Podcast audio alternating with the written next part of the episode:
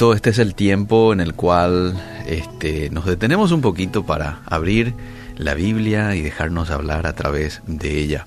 Dice en Primera de Pedro, capítulo 1, verso 15, sino como aquel que os llamó es santo, sed también vosotros santos en toda vuestra manera de vivir, porque escrito está, sed santos porque yo soy santo. Ahí se está refiriendo a un texto del Antiguo Testamento, el apóstol Pedro.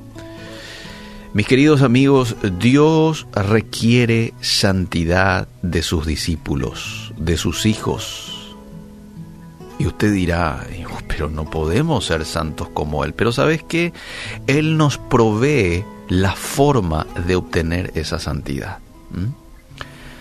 Dios es santo y la santidad absoluta es el estándar para cualquiera que desea estar en su presencia. Eh,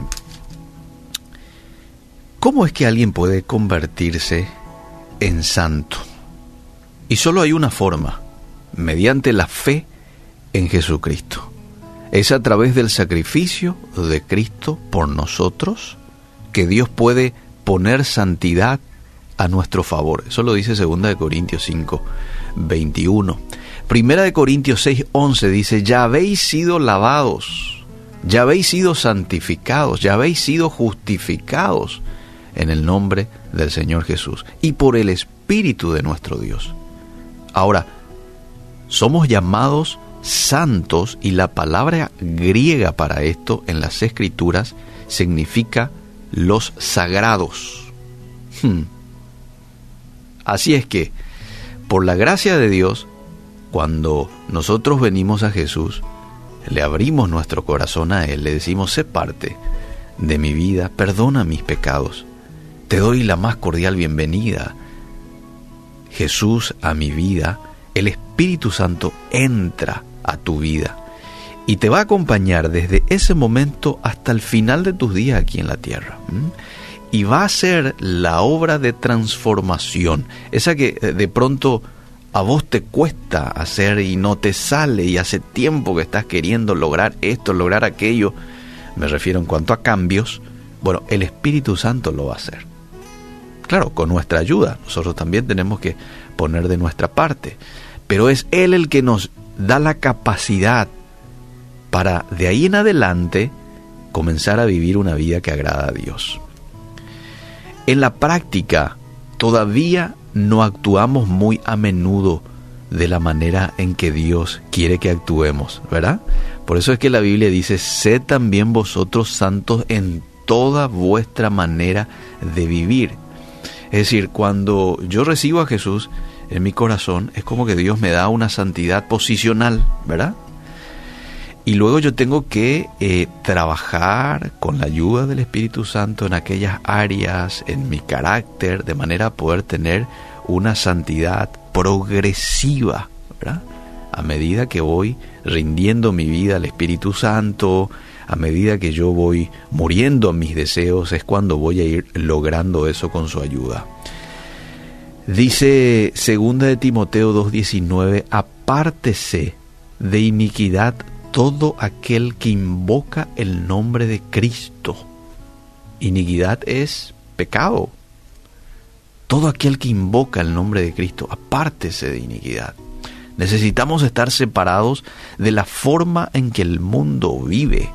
Necesitamos que otros sepan que hay una diferencia en la forma de vida del cristiano. Entonces, si vos te llamás cristiano, tiene que haber una diferencia en tu vida, en tu manera de ser, en tu manera de responder, en tu manera de reaccionar.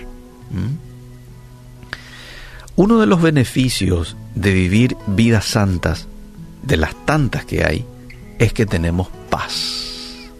El que vive en santidad tiene paz. Isaías 57, 21 dice, no hay paz para los impíos. Y bueno, aquí es donde muchas veces Dios tiene que disciplinarnos, ¿verdad? Para ir limpiando cosas de nuestras vidas y hacernos más parecidos a su Hijo. Entonces Él nos disciplina para lo que nos es provechoso para que participemos de su santidad, según lo que dice Hebreos 12:10. Y esa disciplina da fruto apacible de justicia a los que en ella han sido ejercitados. Así que no se queje usted de la disciplina de Dios. No, si está siendo disciplinado, bueno, agradezca y decile al Espíritu Santo, Señor, hace la transformación en mi vida, que ahora yo pueda buscarte, que ahora yo pueda anhelar vivir en santidad. Si te falta paz, amable oyente, quizás es porque hayas dejado que el pecado se interponga entre tú y Dios. Si es así, bueno, estás a tiempo, estás con vida, tenés oportunidad. Seguí el ejemplo del rey David en el Salmo 51, 9. Todo ese Salmo 51 es muy lindo porque él acababa de ser reprendido por Natán, el profeta, y él reconoció que falló delante de Dios. Y ustedes saben el pecado cometido por, por David. Adulterio, asesinato, probablemente había orgullo de por medio, de falta de sinceridad. Sin embargo, ahí en el Salmo 51 él dice, esconde tu rostro de mis pecados, oh Dios. Esconde tu rostro de mis pecados, borra todas mis maldades. El verso 10 dice, crea en mí, oh Dios, un corazón limpio. Esta tiene que ser nuestra oración hoy. Crea en mí, oh Dios, un corazón limpio y renueva un espíritu recto dentro de mí. Y algo muy importante es, tenés que tomar la decisión de pasar más tiempo con ese Dios puro y santo que nos llama a la santidad y también pasar más tiempo con aquellas personas que viven vidas santas. Proverbios 13:20 nos habla acerca de esto, que nos juntemos con gente sabia, porque el sabio va a ser sabio. El que se junta con necios será quebrantado. Primera Corintios 15:33 también habla de esto. Es muy importante que hoy podamos tomar la decisión de vivir vidas de santidad con la ayuda del Espíritu Santo. Menos mal no estoy solo. Le tenemos a Él de nuestra parte. Y ser perseverantes. ¿eh? El apóstol Pablo eh, hablaba en Filipenses 3, sigo a la meta, al premio, al premio del supremo llamamiento. Esto también se aplica a seguir en santidad como a Dios le agrada. ¿eh?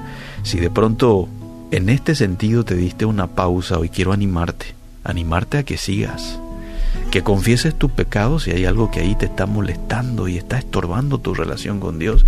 Y una vez que confieses tus pecados, dice la Biblia que el que confiesa sus pecados y se aparta va a alcanzar misericordia. Una vez que hayas alcanzado la misericordia, entonces proseguí y sé disciplinado y buscale a Dios todos los días, que Él te va a dar la capacidad de vivir esa vida que a Él le agrada.